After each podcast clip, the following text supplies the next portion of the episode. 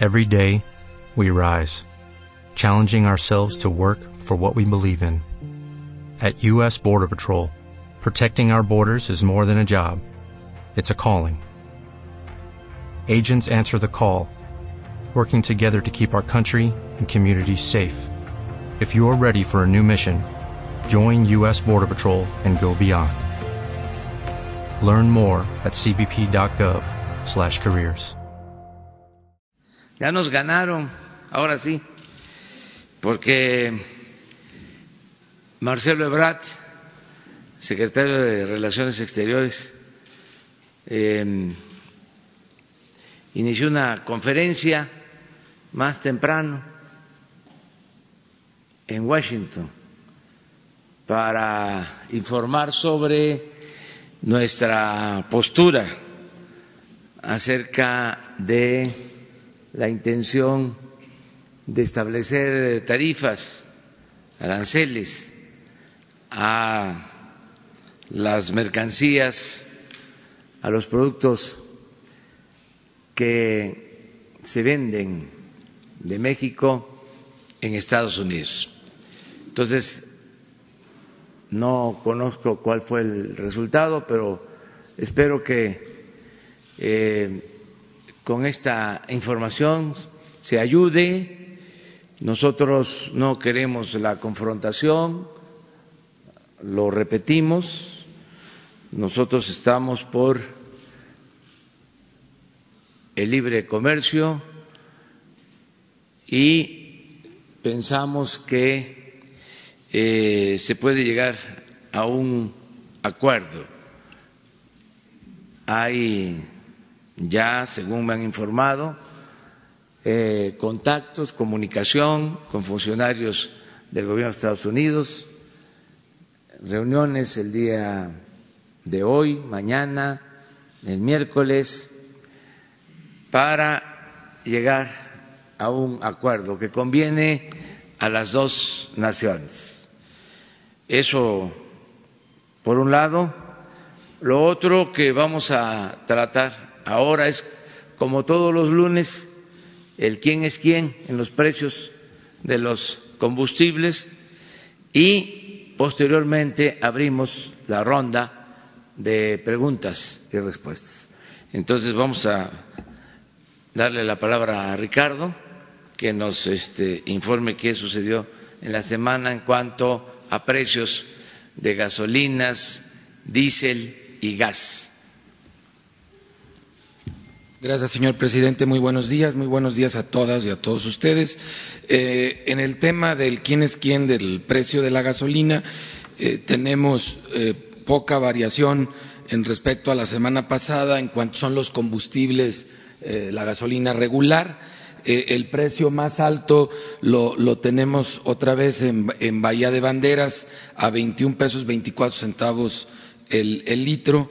El precio más bajo lo tenemos en Tabasco Centro a 17 pesos 73 centavos por litro.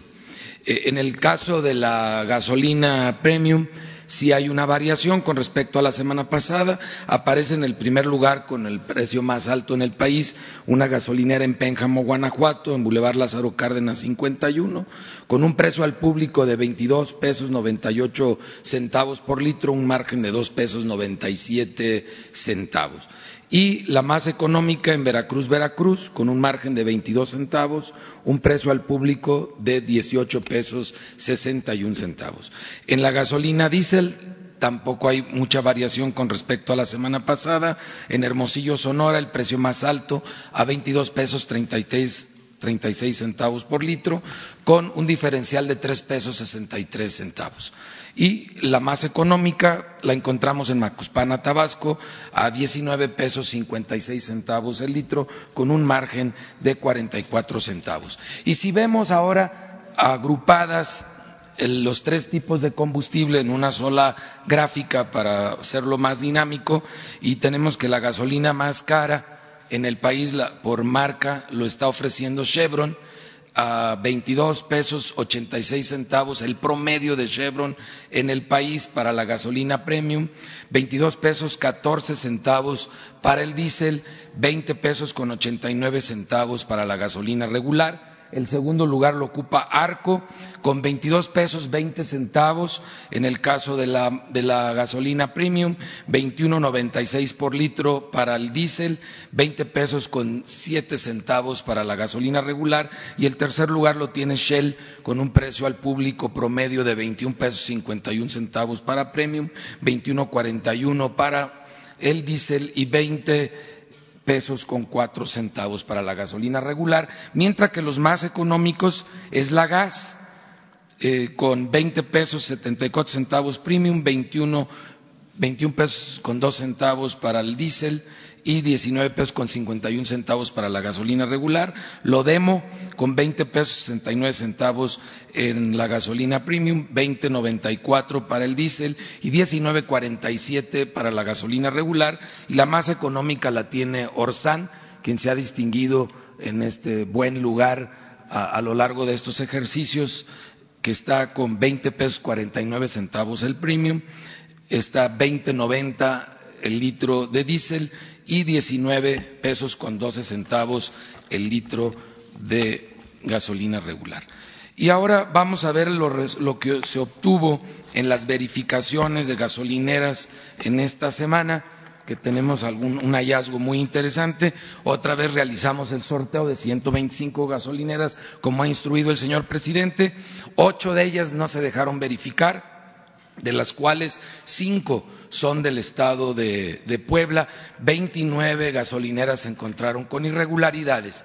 Pero ya habíamos comentado que casualmente los verificadores de Profeco tenían un tino impresionante porque llegaban a una gasolinera y cuando encontraban diferencia en una bomba, que es menos del 10% de las gasolineras que se encuentra esta diferencia, solo localizábamos la diferencia en una de todas las bombas las demás estaban perfectas. Y aunque variáramos por cuál bomba empezáramos a hacer la verificación, siempre los verificadores de Profeco encontraban la única bomba que estaba eh, rasurando los litros, eh, lo cual era como para encomendarles ir a comprar un boleto de la lotería por el tino que tenían tan bueno, o hacer una investigación más a fondo, que es lo que realizamos. Y en una gasolinera en Champotón, Campeche. La, gasolinera eh, opera bajo el nombre, la razón social de combustibles e imagen SADCB. Y esta gasolinera en Champotón, Campeche, sobre la carretera a Ciudad del Carmen, eh, abrimos la bomba como normalmente la abrimos, pero ahora procedimos más allá y abrimos una caja que está dentro de la bomba y volteamos la tarjeta de esta bomba que salió con diferencia de litros y encontramos esta clara diferencia entre cómo viene la tarjeta que controla la bomba en una bomba eh, recién salida, como quien dice, de la fábrica y como lo, especifica el, fabricante de la bomba, y del otro lado vemos cómo se le adapta un software que se conecta encima y que se conoce, eh, ahora sí que como, como leyenda urbana, como el rastrillo. Nosotros habíamos escuchado mucho que la bomba tenía rastrillo y que la bomba tenía rastrillo. No era evidente al abrir la bomba. Habría que abrir esta caja y voltear la tarjeta y descubrimos a los que están haciendo trampa con este software que aparentemente no es pirata porque pareciera que en el mercado negro el mismo fabricante de la bomba está vendiendo por abajo del agua el rastrillo, porque si no, no se pudiera adaptar a la tarjeta de, ellos, pero eso ya le tocará a la Fiscalía General indagarlo más a fondo, porque eh, estamos, por instrucciones del señor presidente, presentando la denuncia penal en contra quien resulte responsable, porque esto ya es un delito, esto no es una falta administrativa, eh, por este rastrillo y por lo menos un 8% de acuerdo a las estadísticas de nuestras investigaciones previas, eh, podrían estar utilizando este rastrillo. Por eso tenemos un primer operativo en coordinación con la Secretaría de Seguridad para 71 gasolineras en el país que vamos a hacer esta primera verificación más a fondo y estaremos dando vista del resultado a la Fiscalía General de la República.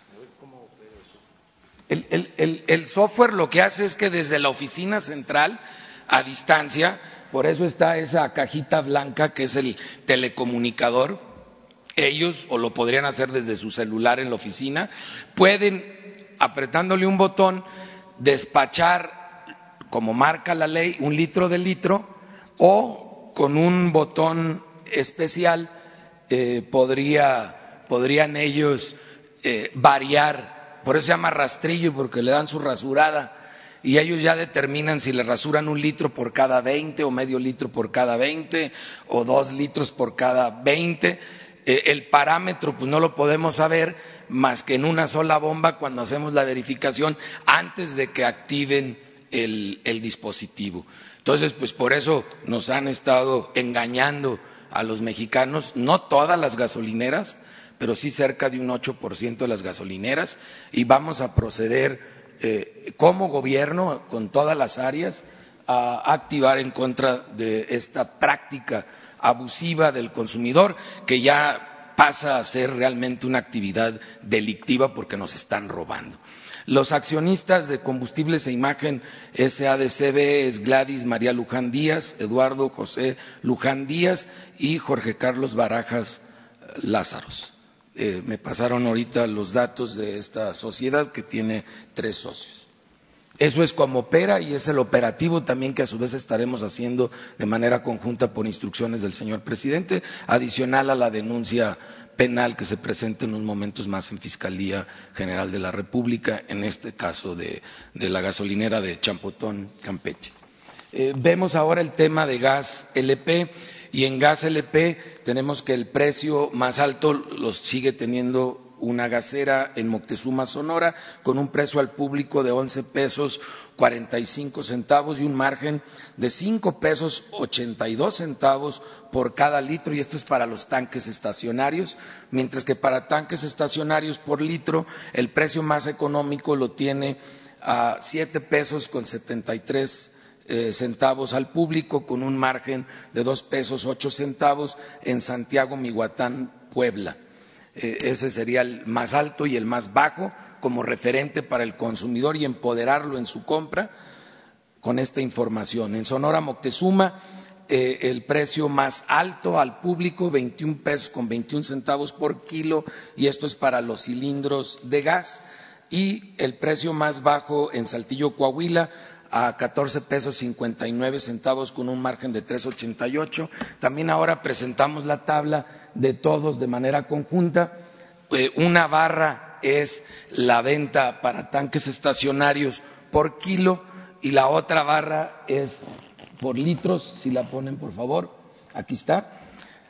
Eh, grupo Pagasa está dando el, kilo de gas, eso es para los cilindros de gas, a 19 pesos con 88 centavos y en tanques estacionarios 10 pesos con 74 centavos por litro. Son los precios más altos del, del país. Le sigue el grupo Tomsa, que está dando a 19 pesos con 61 centavos el kilo para los cilindros eh, y tiene un precio de 10.59 por litro para los estacionarios y Grupo Nieto en tercer lugar de los más caros, dándolo a 19 pesos con 15 centavos el kilo para los cilindros y 10 pesos con 64 centavos el litro para los estacionarios.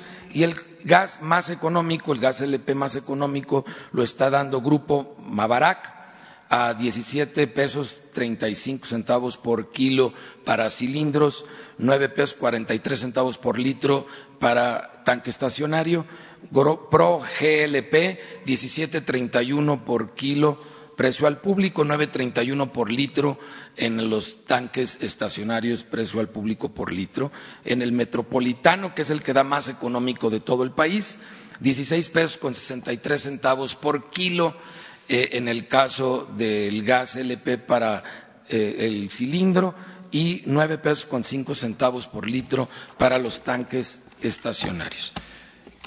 y procederemos conforme a las instrucciones del señor presidente, como también en esta semana tendremos un operativo especial para constatar la reposición de cilindros de gas que hemos encontrado que en promedio el 60% no está siendo repuesto por los gaseros desde que desapareció el fideicomiso de reposición de cilindros, lo, cual es importante, ya que tienen márgenes tan altos que inviertan siquiera en renovar los cilindros de gas, que representa un peligro para la población el no renovarlo. Muchas gracias. Bueno, pues esa es la información y abrimos para preguntas y respuestas. Empezamos por acá. Buenos días, señor presidente. Vicente Serrano, conductor de Sin Censura desde Chicago. Con esta situación entre su gobierno y el de Donald Trump, poco hemos escuchado, con mucho respeto, sobre los seres humanos, sobre los migrantes. Recuerdo que hace meses le preguntaba si se había excedido calificando amigable a Donald Trump y usted dijo que no. Ya vemos que no es amigable. ¿Qué plan, si es que ya también hay un plan, existe para apoyar a los paisanos? Porque el flujo tal vez no sea de México a Estados Unidos como es históricamente o como históricamente ha sido, sino de Estados Unidos a México con deportaciones, con repatriaciones voluntarias. ¿Cómo el gobierno de México, qué está haciendo el gobierno de México para apoyar a estos paisanos que sufren el embate del nada amigable Donald Trump en Estados Unidos. Y solo para que esté al tanto, un grupo de mexicanos en Chicago se está organizando, entendiendo el cerrar filas, para manifestarse el 10 de junio frente al edificio de Donald Trump en Chicago. El problema es que pareciera que no hay coordinación en el liderazgo mexicano en Estados Unidos entendiendo que hay consulados a los que todavía no llegan los titulares. En el Consulado de México en Chicago, con lo último que me quedé en los últimos días es que no había llegado la titular y no hay cabeza, no hay coordinación. Deme su opinión, si me permite, presidente. Bueno, es este, tan importante el tema que aquí lo hemos abordado. En la carta que le envié a Donald Trump hablo de los migrantes, es cosa de leerla o releerla y em, siempre vamos a estar defendiendo a los que por necesidad, por hambre, tienen que emigrar, se ven obligados a emigrar por necesidad, em, por falta de oportunidades de trabajo, también por violencia, y nosotros representamos un gobierno humanista.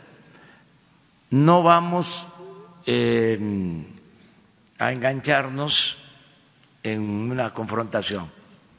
Nosotros pensamos que se puede llegar a un acuerdo con el gobierno de Estados Unidos y seguimos considerando que el gobierno de Estados Unidos es un gobierno amigo de México y yo quiero seguir siendo amigo del presidente Donald Trump y sobre todo, y esto lo dejé de manifiesto el día de ayer, desde Paraíso, Tabasco, desde mi tierra, desde mi agua, el pueblo de México quiere seguir siendo amigo del pueblo estadounidense.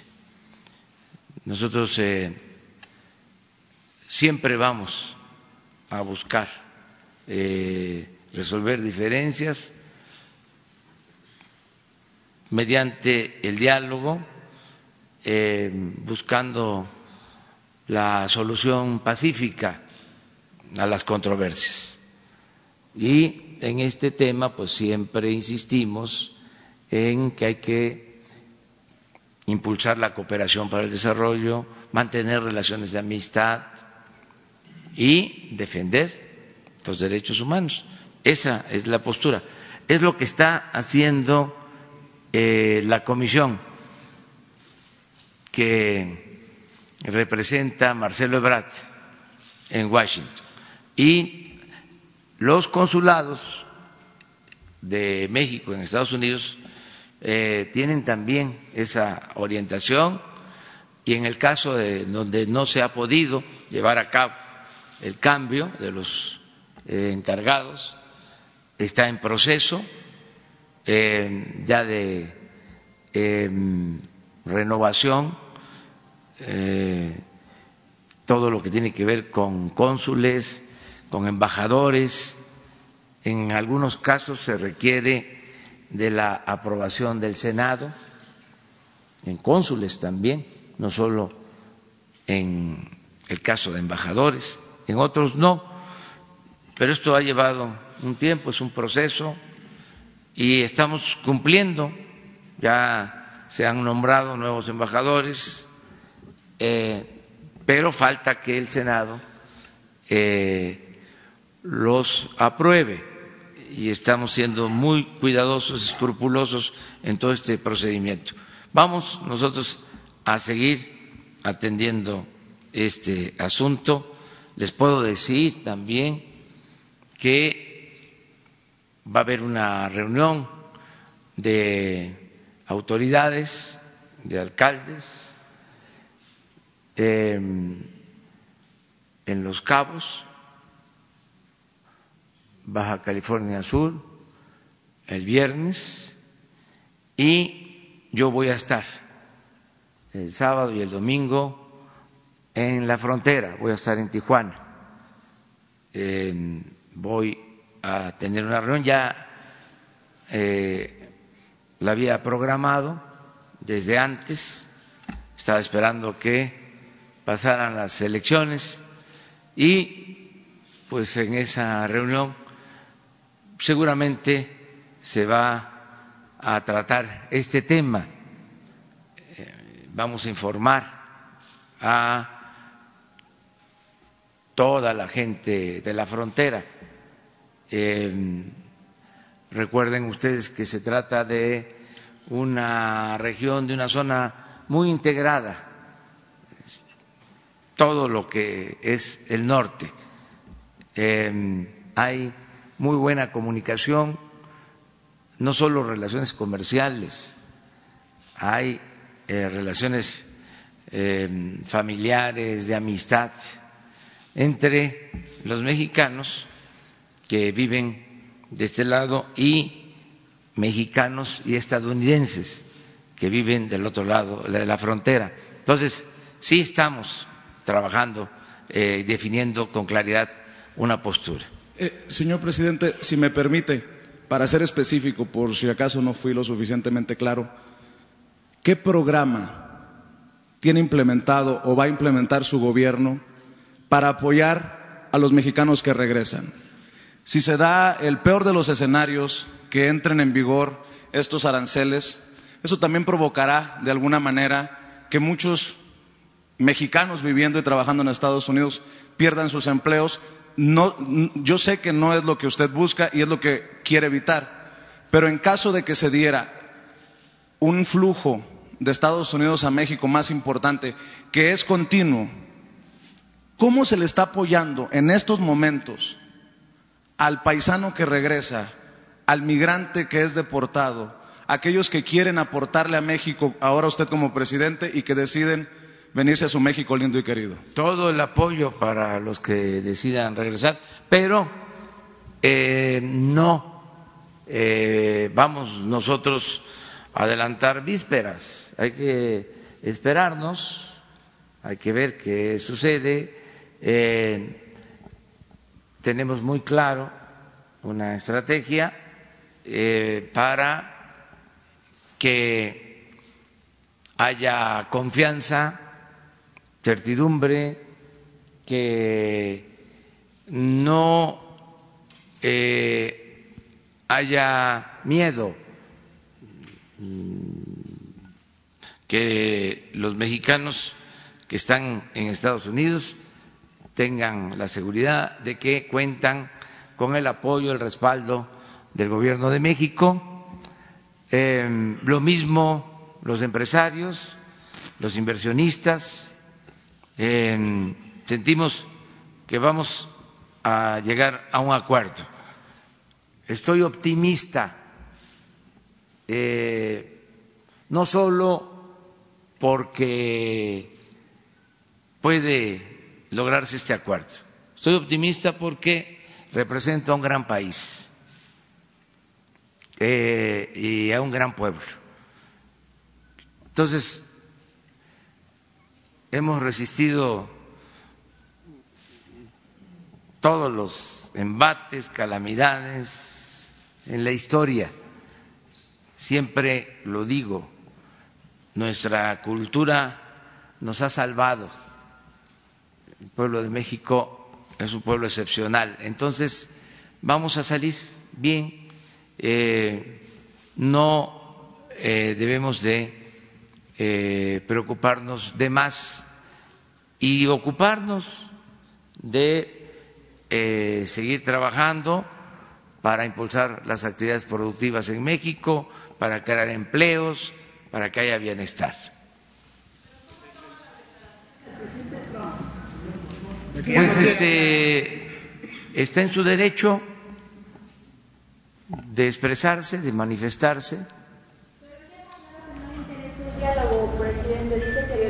Pero lo respetamos sin embargo, nosotros pensamos que eh, la mejor política, cuando hay diferencias, cuando hay conflictos,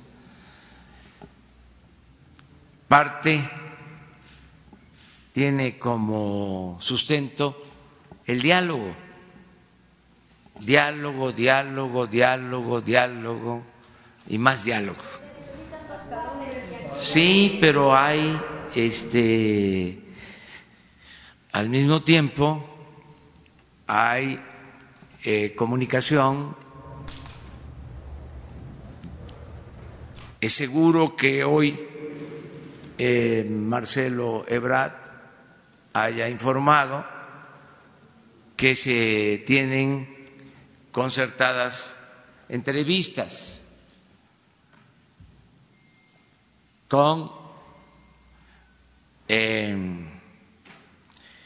la Secretaría de Agricultura, con la Secretaría de Comercio del Gobierno de Estados Unidos.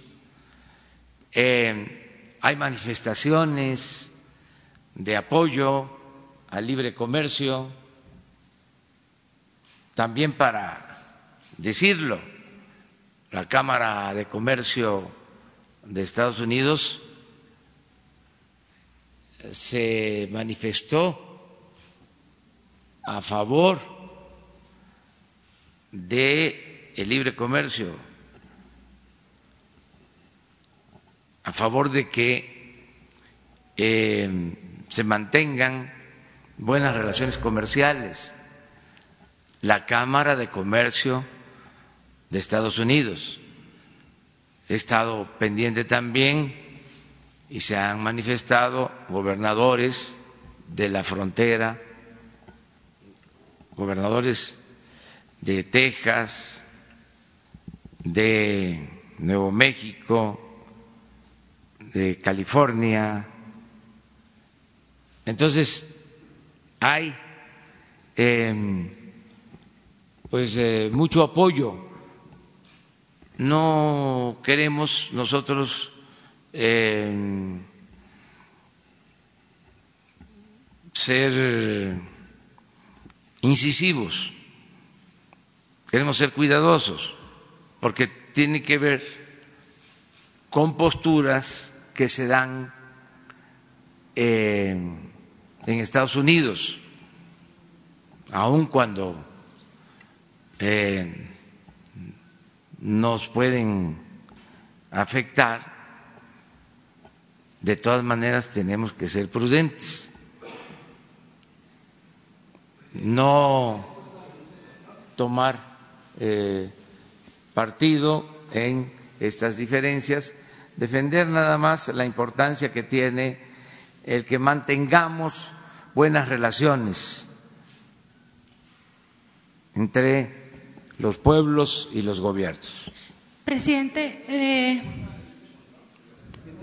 Sí, pero eh, la comisión, como se sabe, es este muy eh, profesional quienes nos están representando, son muy buenos diplomáticos, políticos,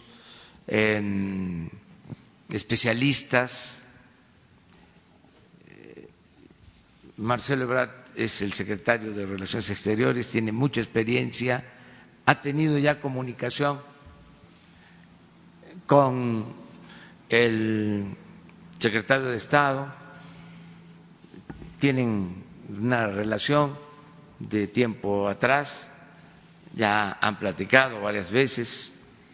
Eh, lo mismo otros que integran la delegación mexicana. Entonces, eh, yo espero que haya eh, entendimiento. Presidente, buenos días. Eh, si quiere hago mi pregunta. Eh, Shaila Rosagel, eh, de Grupo Gili, El Imparcial, La Crónica y Frontera de Tijuana. Quedó una pregunta pendiente la semana pasada sobre el asunto de las preparatorias de Baja California que están disminuyendo los lugares, 12 mil lugares para los muchachos que van saliendo de la, de la secundaria, en específico Cobach y Cecite. Y le preguntaba yo la semana pasada si, eh, bueno, el gobierno del estado argumenta eh, que no han llegado los recursos para, para el sector educativo. Si vio esto en la reunión con el, gobernador de, Baja California la semana pasada. Y bueno, eh, otra pregunta, presidente, ¿cuál es el balance que hace de la jornada electoral de ayer en Baja California y Puebla, pues donde los candidatos de Morena tienen las ventajas según los datos preliminares del INE? Cree que contribuyó el efecto AMLO, como se señala, y cómo vio las elecciones en Aguascalientes, Durango, Tamaulipas y Quintana Roo. Y si me permite una pregunta más sobre el tema de Estados Unidos, eh, pues justo en una semana de, eh, de, aquí al otro lunes, pues se va a cumplir el, eh, el 5% ¿no? del arancel que está amenazando Donald Trump. si esto sucede, aunque está la misión mexicana ya, pero si llegara a suceder esto, hay tiempo para detener este arancel en esta, en esta semana y de no lograrse, ¿qué hará su gobierno ese 10 de junio eh, si se amanece con, este impuesto? Yo estoy optimista, eh, yo pienso que se va a llegar a un acuerdo. eso es lo que puedo decir sobre tu última pregunta. Acerca de las preparatorias, eh, tenemos que impulsar la educación en todos los niveles. Sí, el gobernador de Baja California ha estado tratando con nosotros el tema educativo. Hubo esta reunión con gobernadores.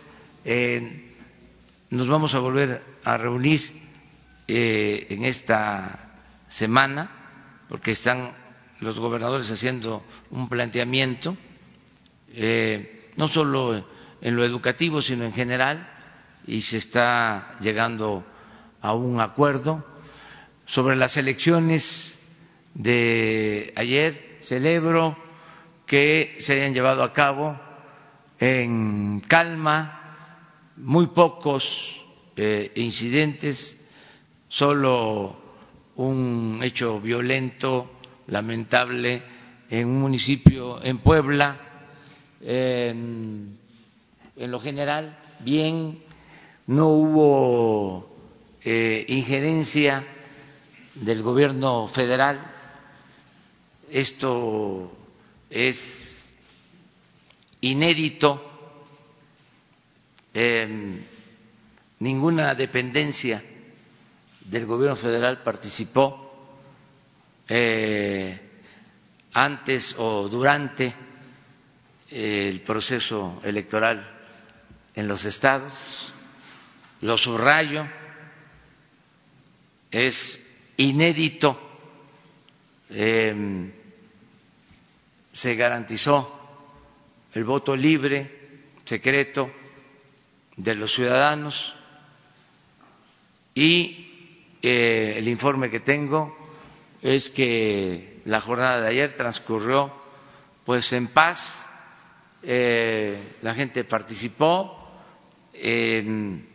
y ya en este caso el, el Instituto Electoral, los institutos electorales estatales, pues van a dar los resultados y existen también pues los tribunales electorales en el caso de que haya inconformidades, todo lo que ya conocemos, pero eh, felicidades a los ciudadanos por el comportamiento ejemplar del día de ayer. Eh, eso es todo lo que puedo decir. Presidente, ¿considera que influyó el efecto de su popularidad en los resultados? No quiero opinar sobre eso, este, porque no me metí este, a opinar en nada y dimos la instrucción y estamos muy conscientes de que el gobierno no debe de intervenir en las elecciones. La cuarta transformación, la cuarta transformación significa eh, establecer una auténtica, una verdadera democracia, que no haya compra de votos, que no haya carreos, que no se repartan despensas, frijol con gorgojo, que no se utilice el presupuesto para favorecer a candidatos, a partidos, que no se rellenen urnas, que no se falsifiquen actas, todo eso que pasaba este, antes, que no creo yo que se haya olvidado, porque ahora estamos como en periodos de amnesia colectiva. No, este, quisieran algunos que se olvidara eh, el pasado eh, todo eso que este, sucedía ya pasó a la historia. Se acabó la antidemocracia, se acabó el fraude electoral, así como también de manera categórica puedo decir se acabó la corrupción tolerada desde el gobierno y se acabó la impunidad. No, no, este, he podido hablar con los candidatos porque quiero que pase el tiempo, que sean las autoridades electorales las que resuelvan con absoluta, con plena independencia, que no se meta eh, el Ejecutivo esto es parte de los nuevos tiempos.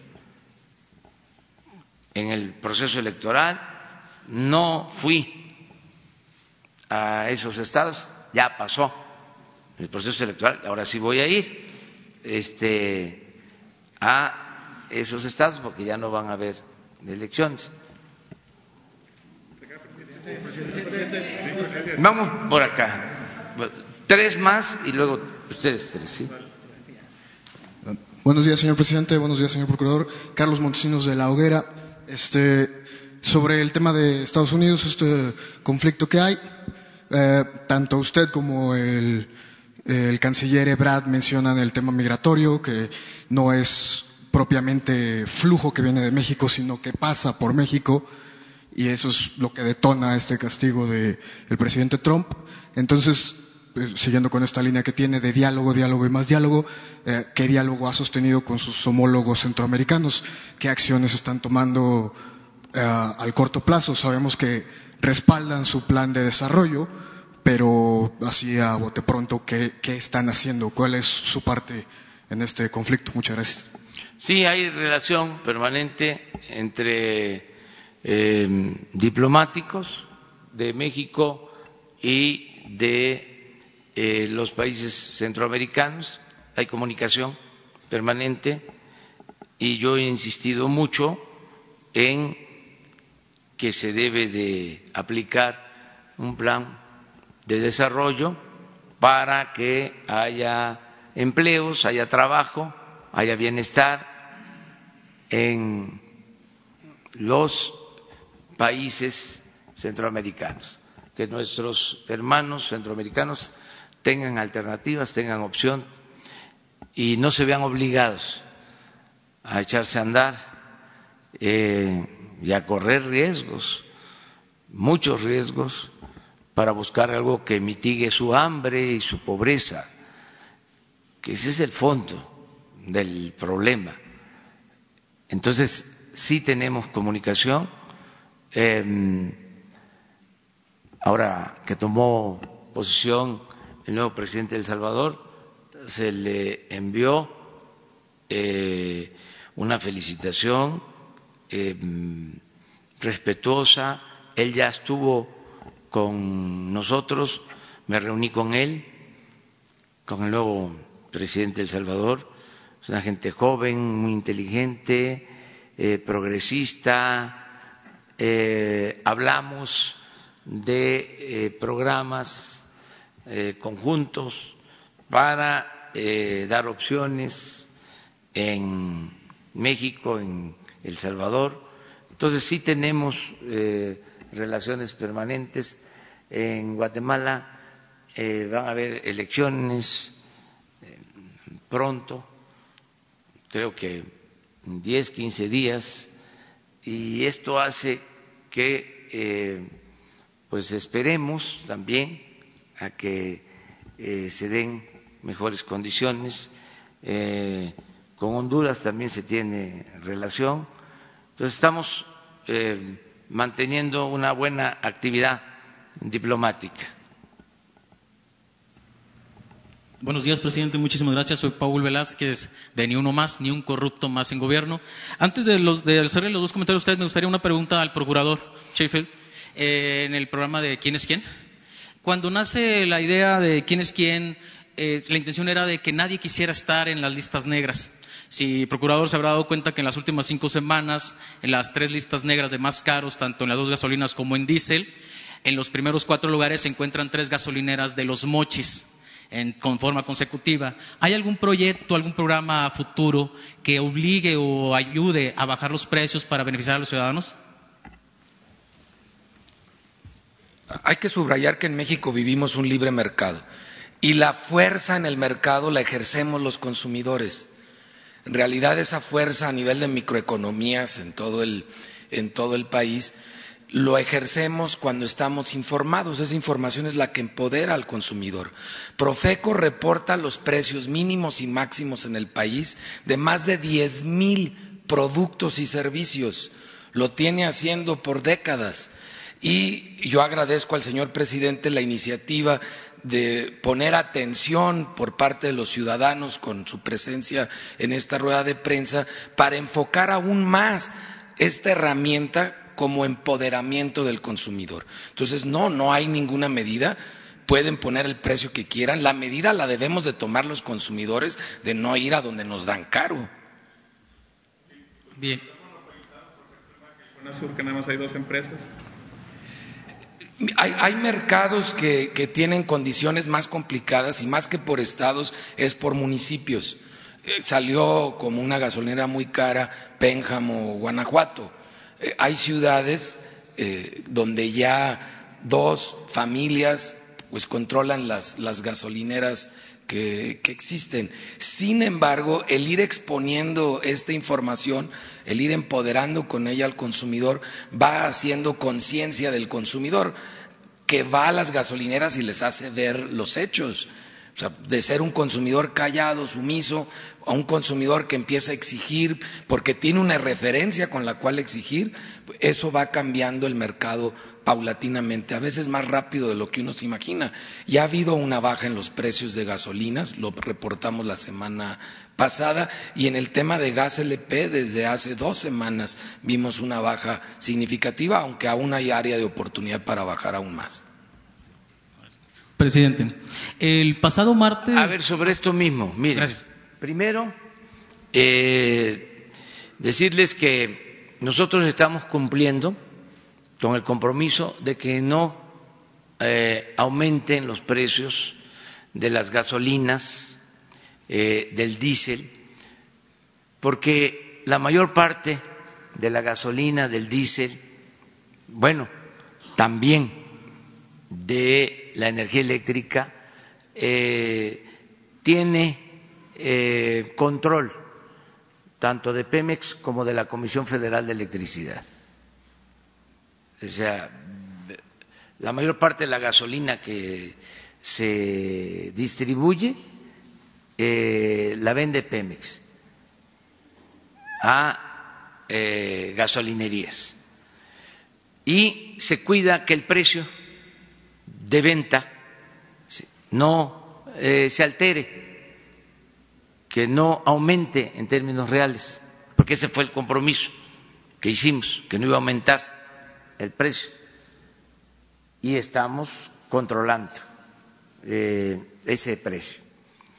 Lo que eh, estamos buscando con esta información es de que el distribuidor no abuse, que si se le entrega un precio, que no tenga eh, ganancias excesivas, este, fuera de lo normal.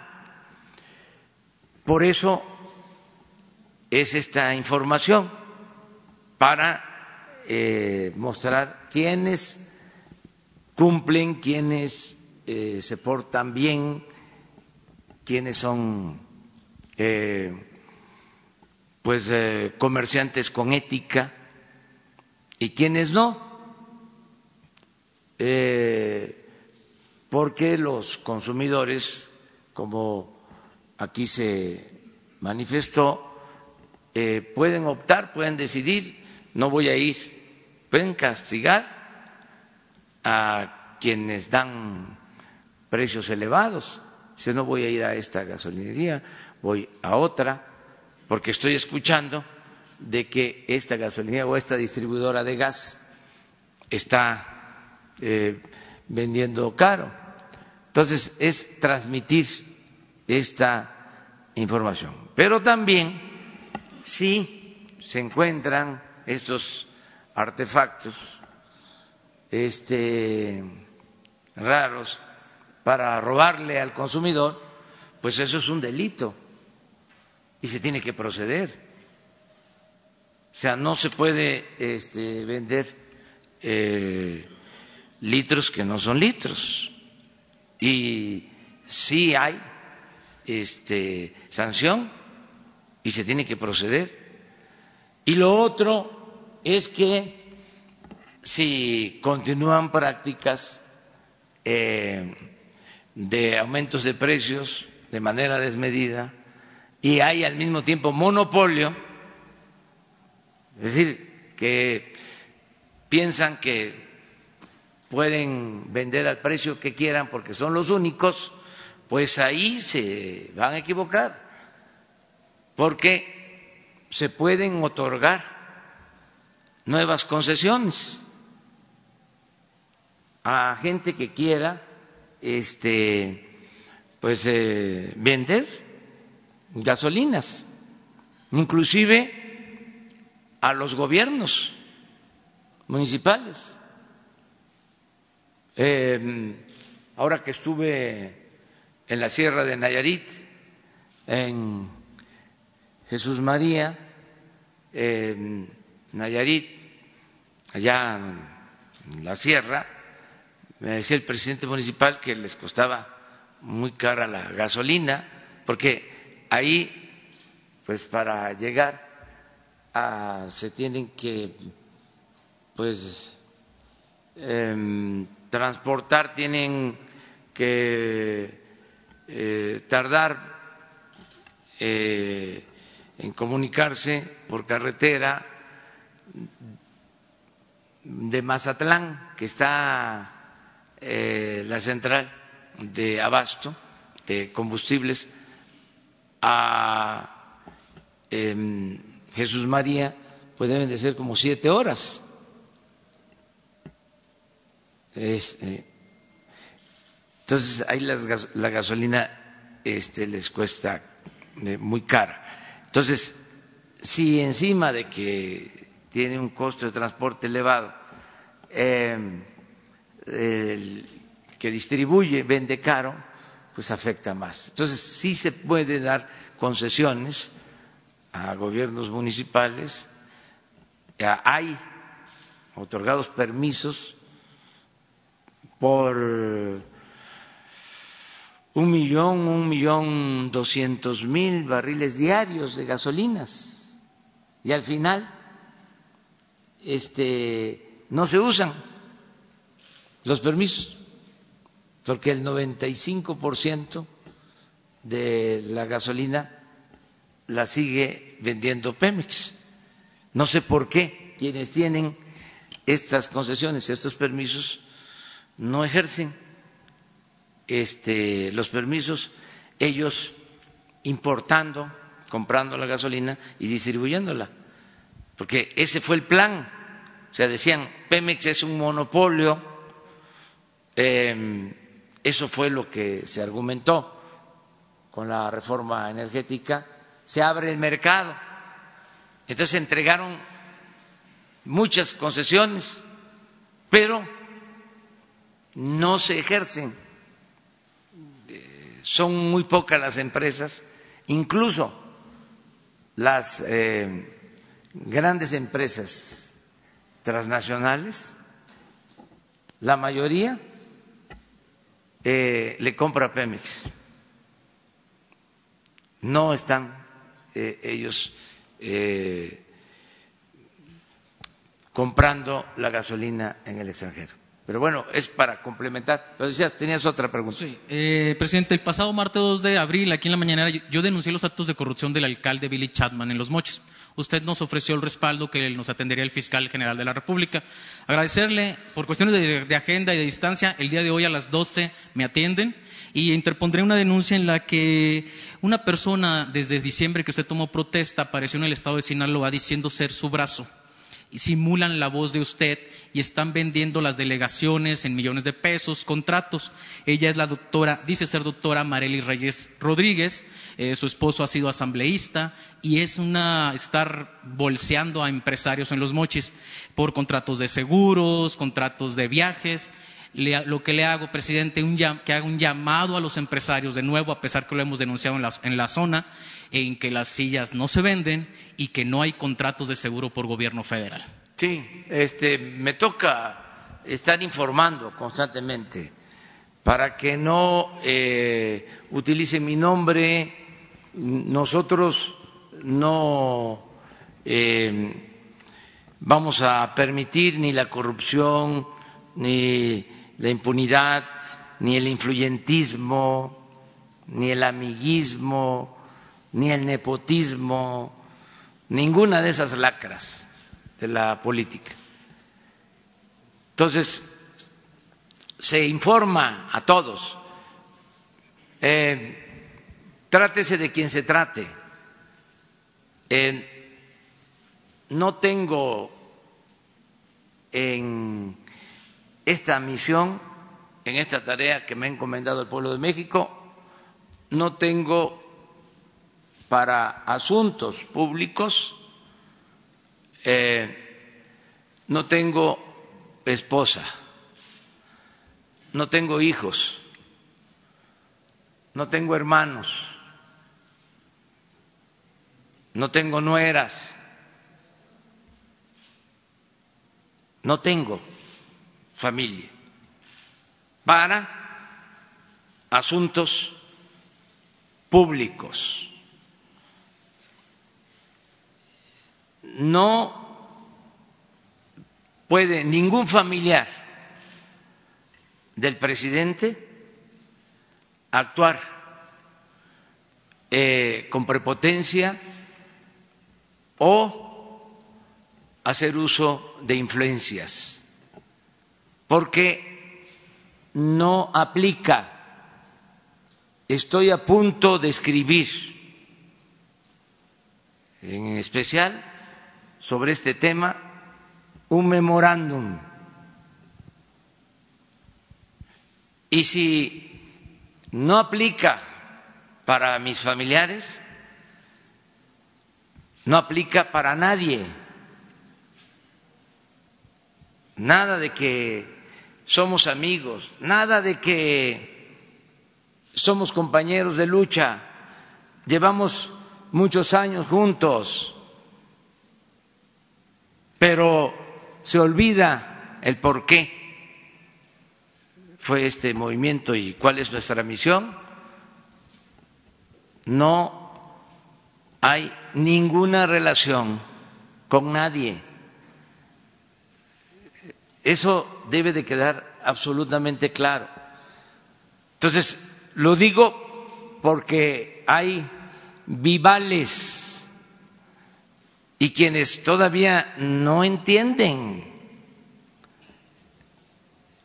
Eso eh, se percibe. O están tan enfermos por la ambición al dinero que les entra por un oído y les sale por otro.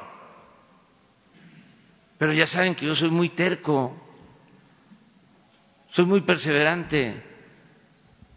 Y aunque parezca disco rayado, lo voy a seguir diciendo. Entonces, no va eh, a prosperar este intento de rectificación. No voy a dar ni un paso atrás.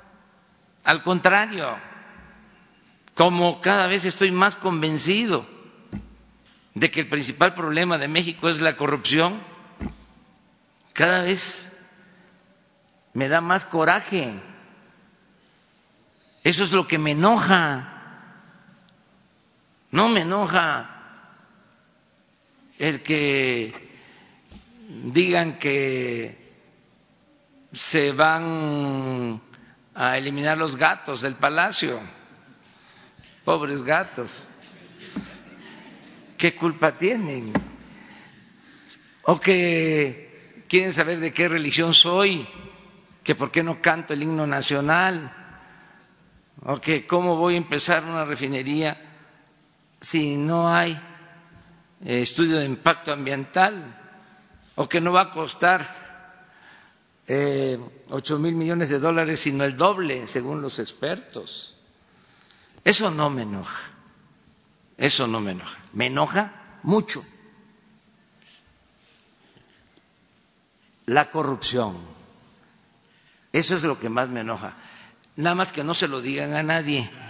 O sea, esto este, que quede aquí entre nosotros. Su agenda eh, marca que el domingo visita Los Mochis. Sea bienvenido usted en Los Mochis, presidente. Sí, sí, estamos viendo eso el fin de semana, ir a Baja California Sur, eh, Baja California Norte y eh, a Sinaloa.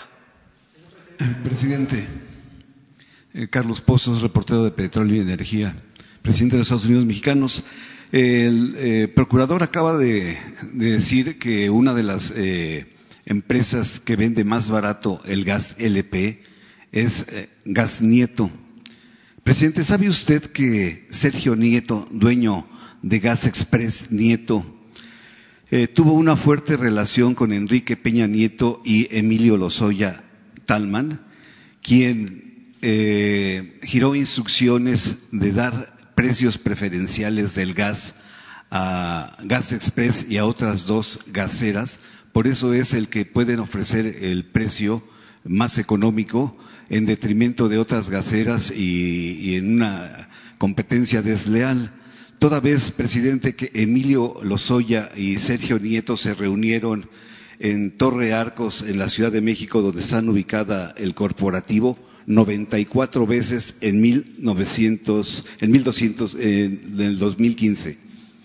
¿Sabía usted de esta información, de esta eh, eh, canonjías que se le dio a, Gas? No, no tengo información, pero a ver, nada más te aclaro, ¿no? Que tú eres un agente serio. Eh, es que yo creo que se leyó mal. Esa empresa es de las que vende más caro, no más barato. Está en tercer lugar Gas Grupo Nieto, ¿no? Sí, Más caro. más caro. Entonces, Las más baratas son estas. perdón, me equivoqué, pero de todos modos este, tiene A ver, precio. pues repítelo para... Sí, eh, va de mayor a menor precio y es una barra lo que es eh, para cilindro, el otro para tanque estacionario. Los que tienen solo una barra es porque solo venden estacionarios. Y el grupo Nieto sí es de los tres que dan más caro en el, Entonces en el doble país. abuso. Sí, pues ahora sí, si le dieron alguna ventaja, ahora sí que no la aprovechan en favor del consumidor. Son gandallas completos. Bueno, eso es otra cosa.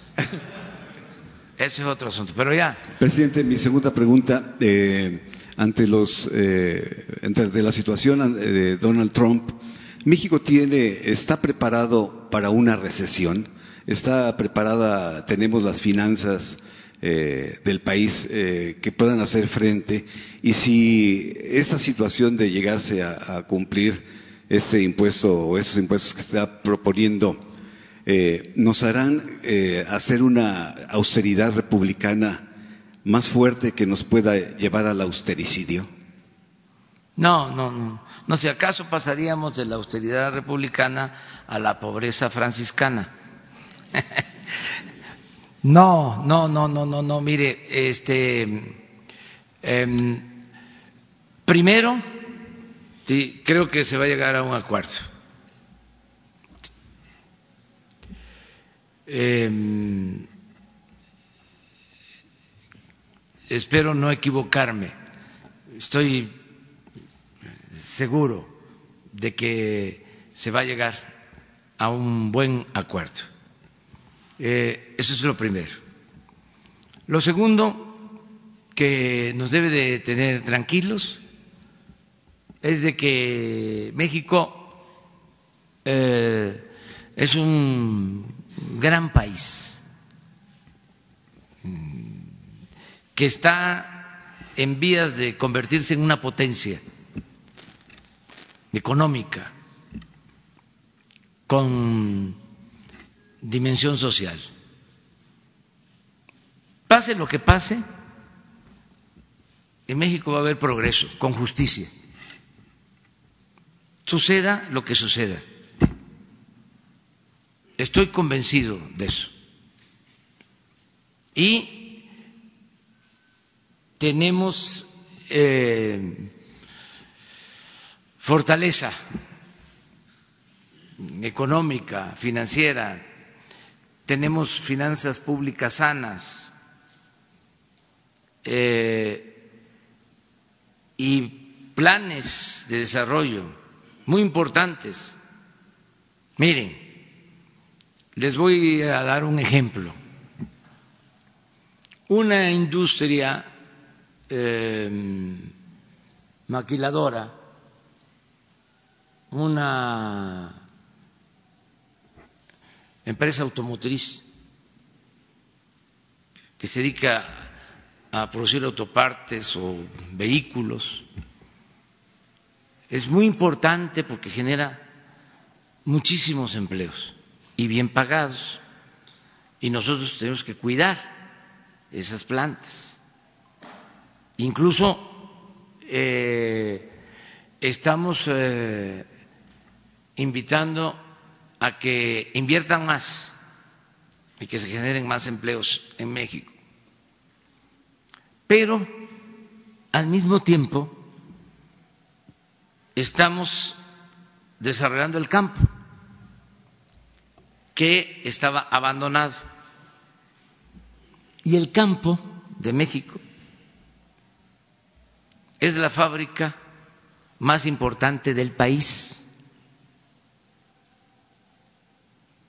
porque tenemos todos los recursos que necesitamos.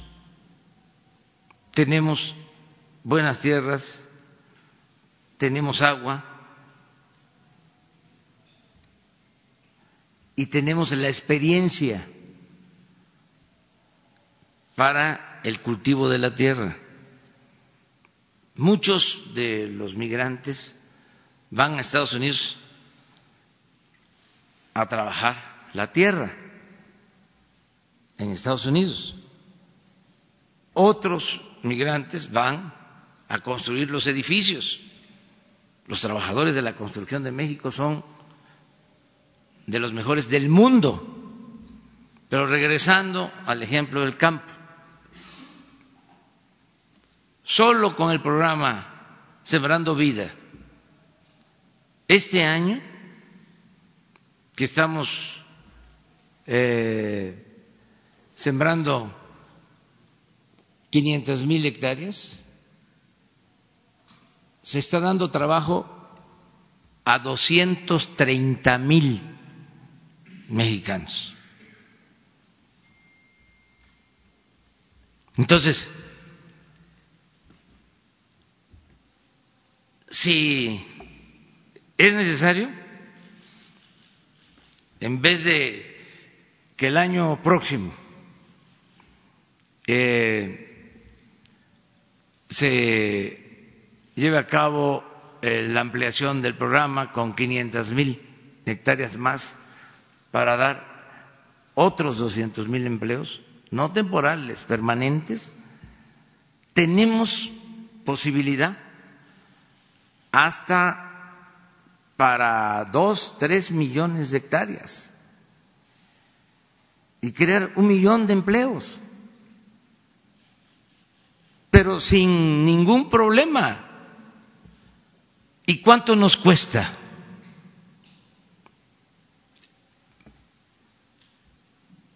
Cien mil millones de pesos. ¿Cuánto nos ahorramos con el huachicol? 50 mil millones.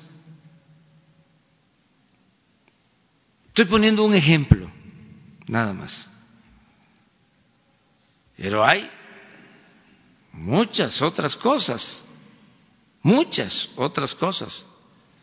Ahora en Oaxaca, y me están escuchando y me están viendo, en 70 municipios están trabajando hombres y mujeres construyendo sus caminos de concreto, no con máquinas, no con asfalto, sino de concreto y con revolvedoras, porque se está dando mucho trabajo. Por eso yo digo que en poco tiempo, en poco tiempo, ya los mexicanos no van a ir por necesidad en busca de trabajo a Estados Unidos. La migración va a ser opcional. Eso es lo que me da la tranquilidad para enfrentar cualquier eh, adversidad y no está mal el fortalecer nuestro mercado interno, producir en México lo que consumimos. Por eso, ayer comenzamos la construcción de la refinería para darle valor agregado a nuestras materias primas, este y no comprar la gasolina en el extranjero, que haya empleos en el país. Hay opciones, hay muchas alternativas eh, para salir adelante. ¿Está diciendo que México no necesita a Estados Unidos para progresar? No, este, no estoy diciendo exactamente eso. Estoy diciendo de que México tiene mucho potencial y tiene un pueblo eh, excepcional, extraordinario, trabajador y podemos salir adelante frente a cualquier adversidad. Lo mejor, lo mejor es el que mantengamos una relación de amistad, de cooperación para el desarrollo, eh, que haya libre comercio. Eso es lo mejor el que haya entendimiento. Hay dos cosas que en la historia de la humanidad han demostrado que no funcionan. Una, la confrontación, la guerra, desde los primeros pobladores. Eso no es alternativa. Y lo segundo que no ha funcionado es el aislamiento.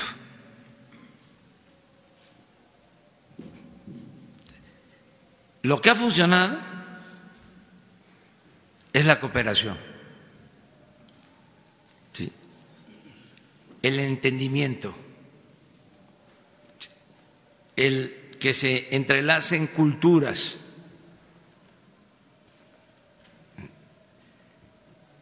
Así se hacen las grandes civilizaciones. Eso es lo mejor. Por eso, eh, nosotros no vamos a dejar de insistir en que hacen falta eh, los entendimientos para llegar a acuerdos. Pero habrá un límite de aguante hacia Trump.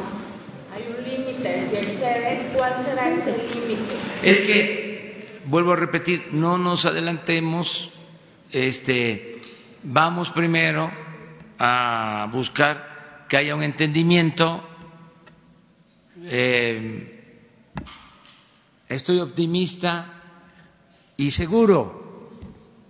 Eh, sabemos de que va a salir bien nuestro país ante cualquier circunstancia, pero vamos por parte, no nos adelantemos, eh, actuemos con prudencia eh, muchos quisieran pues que este el que aplicáramos el diente por diente, el ojo por ojo. que se arriesgara usted y arriesgara nuestra nación. no, no, no, no hay ningún riesgo. El riesgo está en este actuar con imprudencia en estos momentos lo veo muy tranquilo, quiere decir que llevan un buen plan. ¿Nos lo puede compartir? Pues no sé qué haya dicho hoy eh, Marcelo, voy a escuchar mañana si quieren, les, este, les digo este, qué pasó eh, en la conferencia de la mañana y eh, a lo mejor también mañana repite su conferencia. Sería bueno que se transmitiera, ¿no? Desde más temprano. Y ya para cuando entremos nosotros ya sepamos que aquí ah bueno no pues ya saben. Ya saben ya. Tres preguntas más. No ya, ya es mucho tiempo. Ustedes eh, muy buenos días, mi nombre es Julio Mar Gómez de Baja California Sur, corresponsal de allá de Medios Electrónicos de México y del Peninsular Digital, así como 911 Noticias. Eh, el 26 del mes, de este mes, se volvió a hacer la marcha que es ya muy comúnmente. Hay quienes de los padres de los normalistas de Yosinapan han estado a favor de su gobierno y hay otros que no, porque dicen que se tiene que demostrar y se tiene que ganar la confianza con los hechos. Y esto se refiere a que han gritado y han dicho que no se ha designado aún al fiscal especial para la investigación de Yotzinapan de los 43 desaparecidos. ¿Por qué no? ¿Y para cuándo va a designar al fiscal que, del que va a llevar este caso? Esa es la primera pregunta. Bueno, la, la pregunta es, miren, está entregado por eh, entero eh, Alejandro Encinas a este asunto. Ese yo diría que es el fiscal este, encargado y está trabajando mucho, me consta, y es este, un compromiso que tenemos, que deseamos con todo el alma, con todo nuestro ser, con todo nuestro alma, eh, cumplir eh, lo más pronto posible. No estamos perdiendo tiempo, se está trabajando mucho sobre esto. De todas maneras, le vamos a pedir a Alejandro que te informe sobre este asunto. Muy bien, muchas gracias, presidente. Eh, en la venta de la subasta presidencial Martillo de la, de la última, vimos que no se dio la venta de los vehículos blindados. Sugerencia es para que también se le entregara a, a Alejandro Encinas con fines del mecanismo de protección a periodistas. Con esa situación, pues yo creo que nadie los compra, pues se pueden utilizar de una mejor manera para los periodistas que están en riesgo.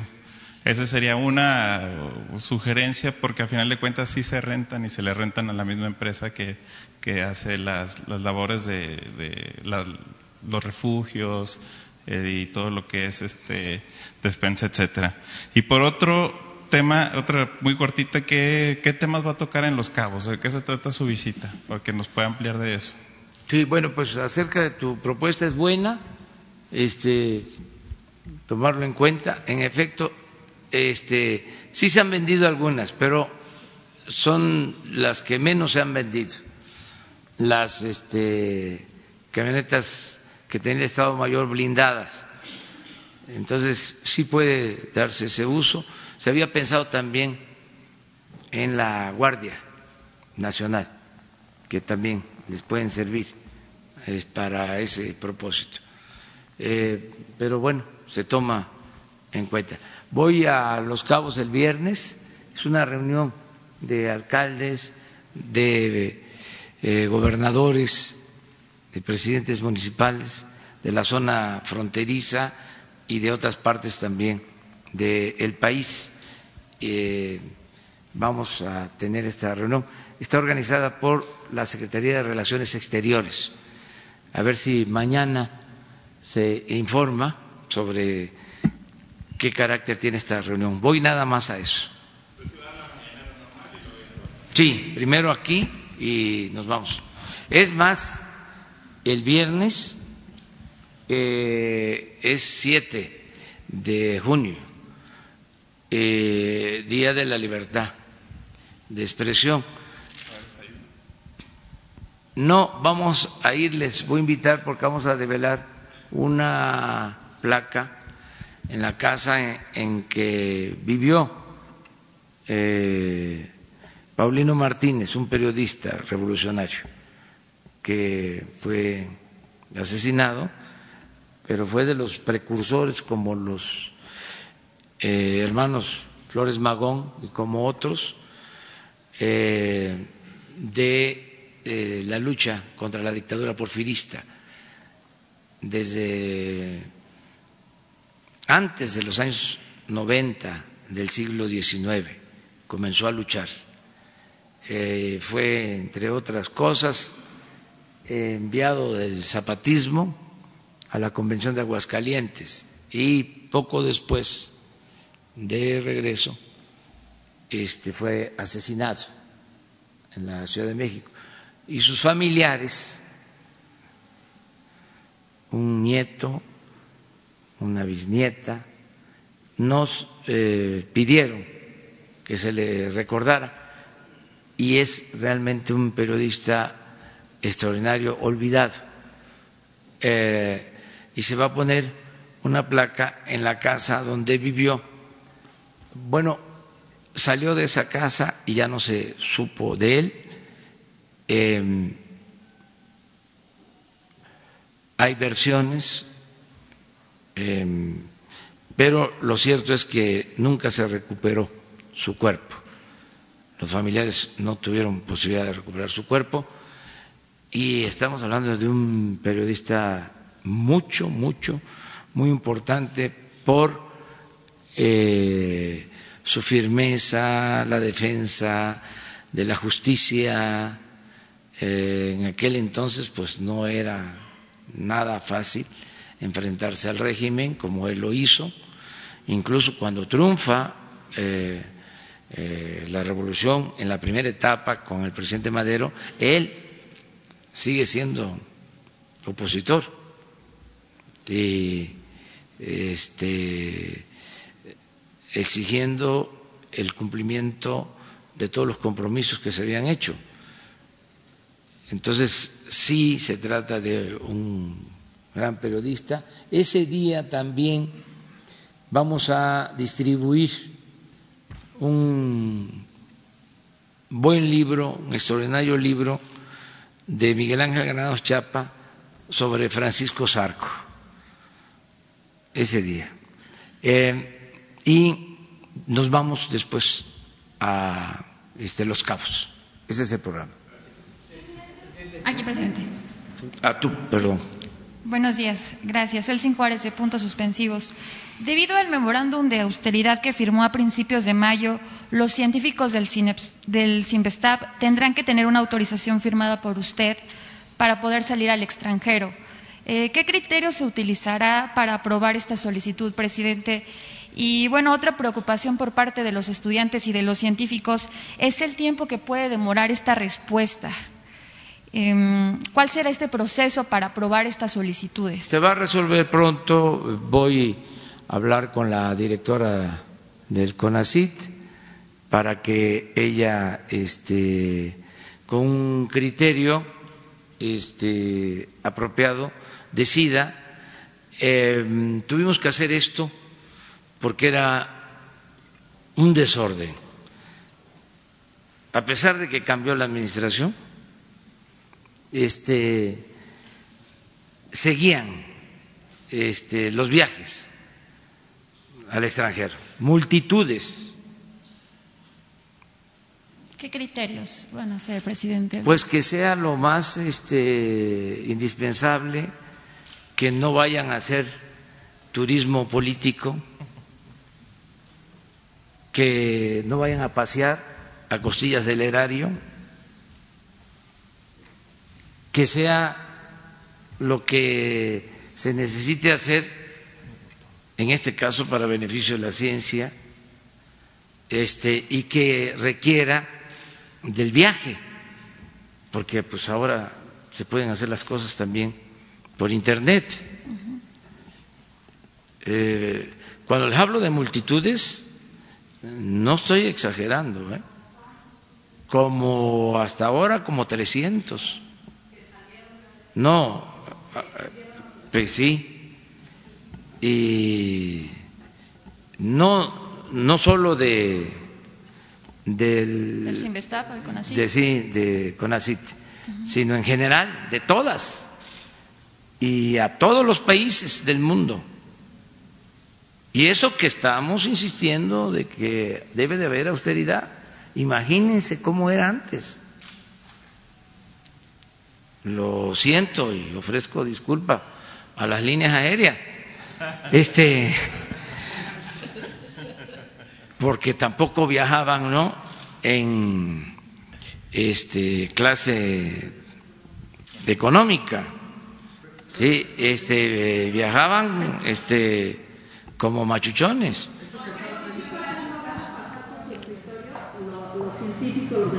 Estoy por resolverlo con la directora, pero el criterio aplica a todos. Es decir, los permisos se le harán llegar por eh, parte de los dos directores de CONACYT del Sí, para que con un criterio, sí, este apropiado, este se autorice. No se olviden que no se olvide que el dinero del presupuesto es dinero del pueblo. No es dinero del gobierno, es dinero del pueblo. Y que no puede haber gobierno rico con pueblo pobre. Presidente, ¿y usted se compromete a firmar estos permisos a la brevedad? Porque, bueno, en lo que. Sí, sí, se resuelve. Pero había que poner un alto, porque era una avalancha, como si no hubiese habido cambio o como si fuese más de lo mismo. Son inercias. Entonces, que vayan entendiendo, esto ya cambió. Entonces, estoy enviando avisos por correo electrónico, este, notificándoles de que ya cambió el gobierno y que no solo es un cambio de gobierno, es un cambio de régimen. Es lo mismo de las medicinas, eh, de los libros de texto, eh, bueno, del huachicol, es lo mismo. O sea, ¿qué querían los que se dedicaban al huachicol? Que diéramos marcha atrás. Y dijimos, no. Pues este, eh, ya cambió esto. No vamos a regresar a esos excesos. Este, aunque se trate de científicos, de intelectuales. ¿También aplicaría para becarios del CONACIT, presidente? Sí, para todos. Claro que sí, depende de la misión. Tienen que fundarlo. Si este, van a ir a pasear, ¿qué? Porque son becarios del CONACIT, ¿lo vamos a permitir? Ah, sí, si se justifica. Yo también quisiera que hubiese movilidad estudiantil en la Tarahumara, que los niños puedan tener maestros, que no solo un maestro atienda seis grados. Quisiera yo también con toda mi alma, y por eso estamos tomando estas medidas, de que los niños pobres puedan comer antes de ir a la escuela. Entonces, es igualdad.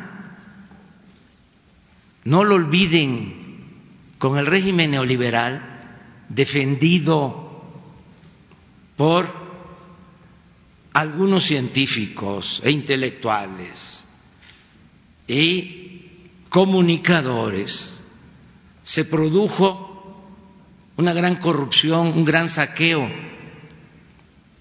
y se padece de una monstruosa desigualdad económica y social. Unos cuantos lo tienen todo y la mayoría carece hasta de lo más indispensable. Entonces, ofrezco disculpas, pero no van a haber excesos, nada de lujos en el gobierno.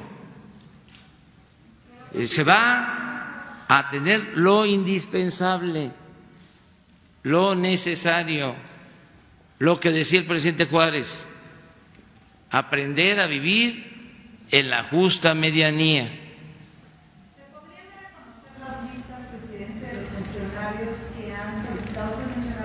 Sí, pero no vamos a exponerlos así, ya ven luego lo que ocasionan las listas. Señor presidente. Pues sí, sí las tenemos, pues a todos lados. Pero no las listas. Sí, con números, con números. Sí. Mañana, sin nombres. Sin nombres. Gracias, presidente. Sí. Presidente, sobre eh,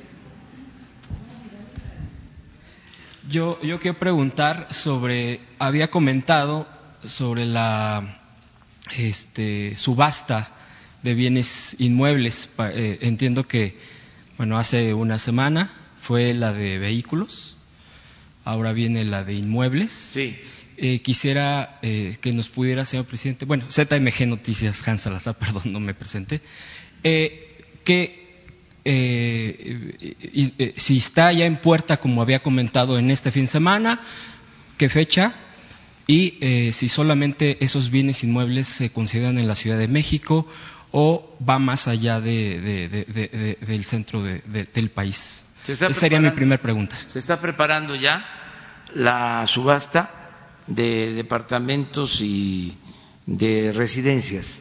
Esa, era la, esa es la información que tengo pero voy a, que ya se defina y también la de alhajas, a ver si se hace pues al mismo tiempo para este, ir saliendo ¿no? de todo eso. Igualmente sería eh, destinado el recurso para eh, municipios de los más pobres del país. Tenemos el compromiso ahora, o sea, desde luego siempre va a ser a municipios pobres como eje ¿sí? principal, pero también queremos eh, apoyar al, Instituto de las, eh, del combate a las y de prevención a las adicciones. Que tenemos que echar a andar la campaña este, para contrarrestar las adicciones y necesitamos fortalecer los centros de atención y para eso se va a requerir recursos. Entonces, tenemos pensado también destinar para ese propósito. Y otra pregunta, última pregunta. Eh, yo sé que es un tema local, el tema del bloqueo de los taxistas, que está sucediendo. De hecho, parece que en este momento ya empezaron a eh, eh, hacer ese tipo de acciones. Y lo pregunto, aunque sea de una forma hacia la Ciudad de México, el centro del país, ellos son asociaciones nacionales. Eh, entonces, yo quisiera preguntar si su gobierno, en este caso, está reforzando con algún tipo de apoyo al gobierno local, ya que, pues, este tipo de problemática, pues, ya es de la megalópolis, ya no, eh, pues, eh, me parece que este tipo de problemas ya rebasan incluso a veces quizá la capacidad del gobierno de la Ciudad de México. Lo mejor es el diálogo, el que si hay inconformidad, este, se sienten a dialogar con las autoridades de los estados, en el caso de la Ciudad de México, con la jefa de gobierno.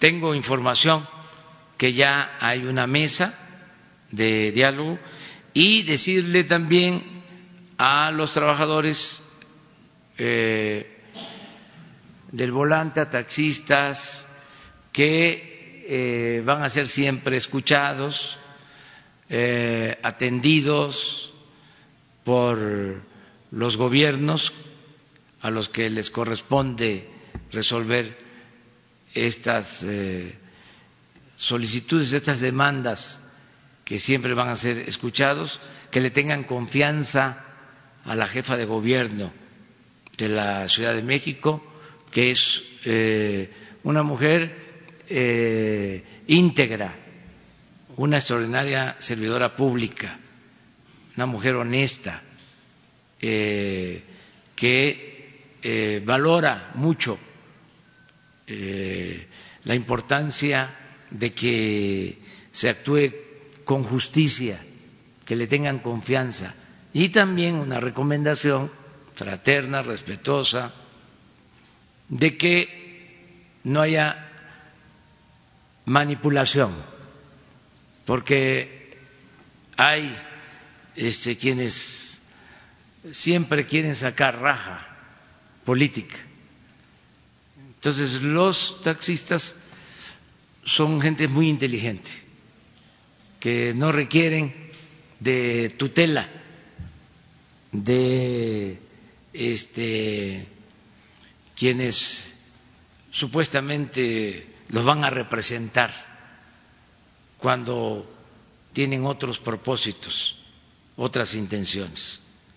Que ellos eh, actúen como personas eh, libres que son ciudadanos inteligentes, trabajadores y que tengan confianza en las autoridades, que se les va a dar este, una respuesta a sus demandas, que también se entienda de que el gobierno representa a todos, representa a los que prestan servicio y representa también a los que solicitan eh, esos servicios, a los consumidores de esos servicios.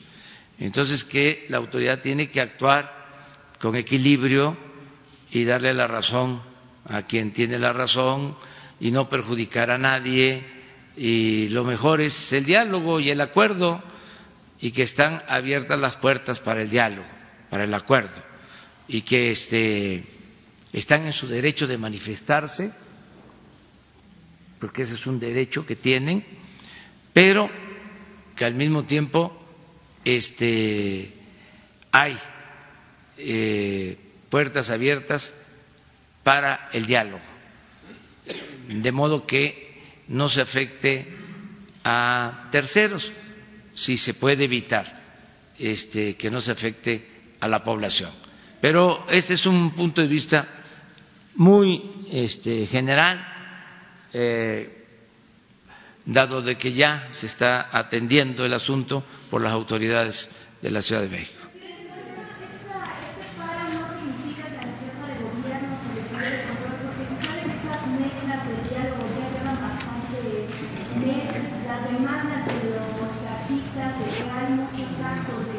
Eh, dentro del gobierno eh, local.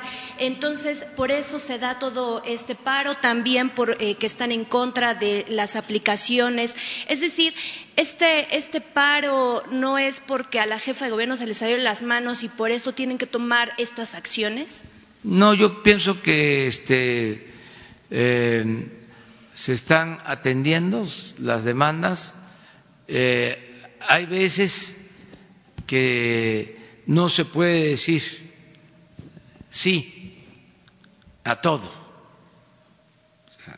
Hay veces que no es posible este, decir sí. Antes se decía que era célebre una frase, problema, conflicto que se resuelve con dinero, no es problema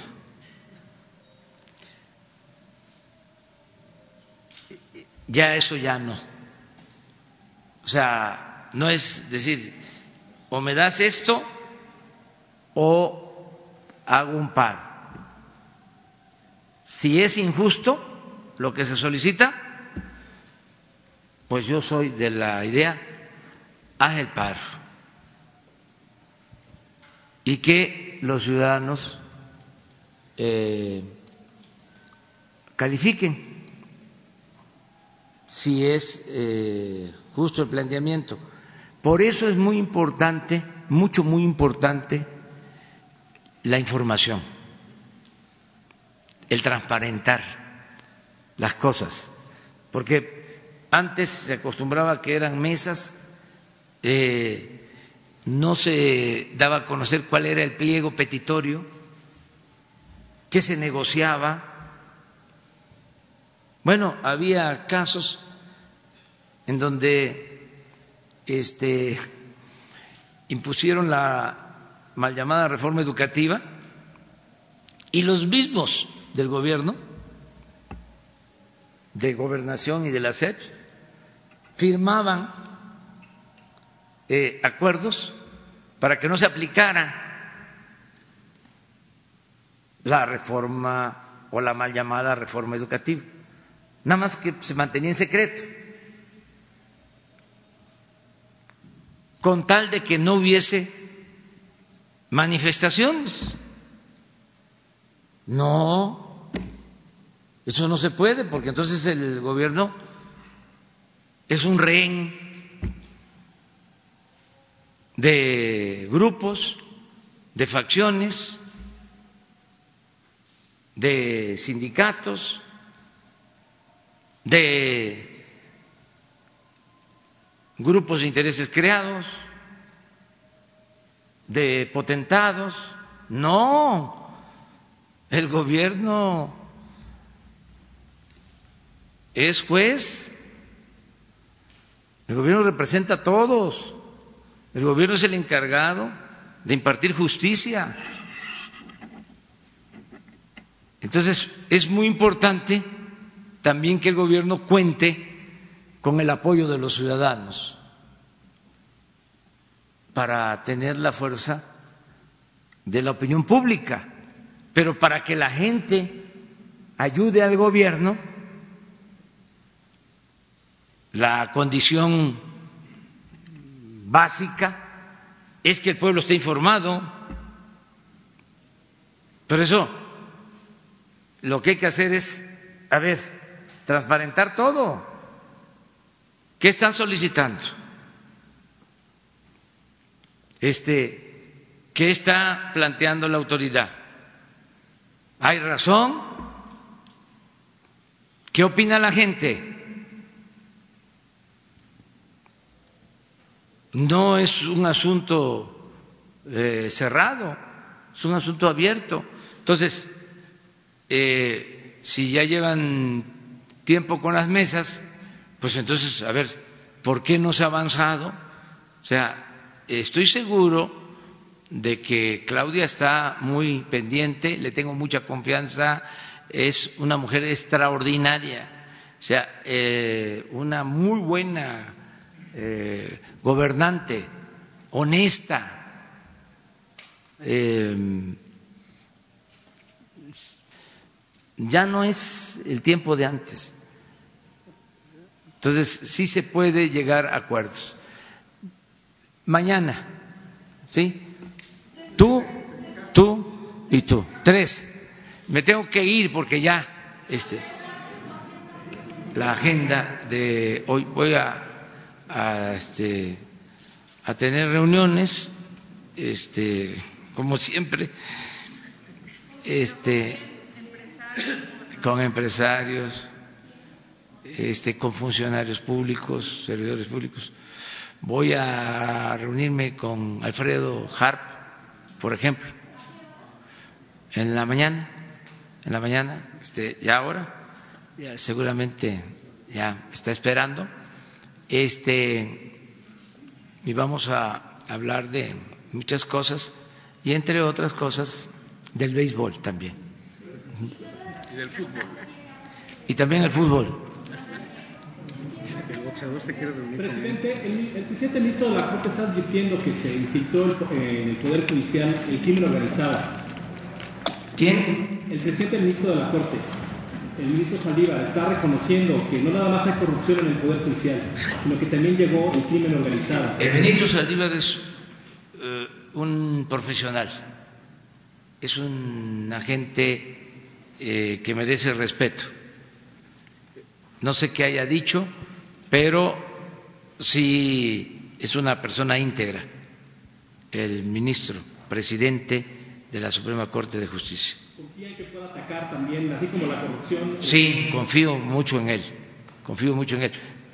Claro, somos poderes este, independientes, autónomos, eh, pero yo estoy pues eh, muy eh, satisfecho con el presidente o con el que se haya decidido que los ministros hayan eh, nombrado a el ministro Saldívar como presidente de la Suprema Corte de Justicia, que lo considero un agente honorable. Esa es mi apreciación. ¿No se le hace grave que el crimen organizado ya esté en el Poder Bueno, ya ese es otro asunto, ya esa es otra cuestión. Eso lo vemos mañana.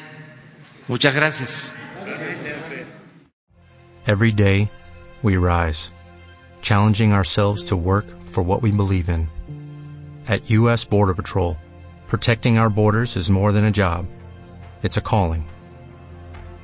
Agents answer the call, working together to keep our country and communities safe. If you are ready for a new mission, join U.S. Border Patrol and go beyond. Learn more at cbp.gov/careers.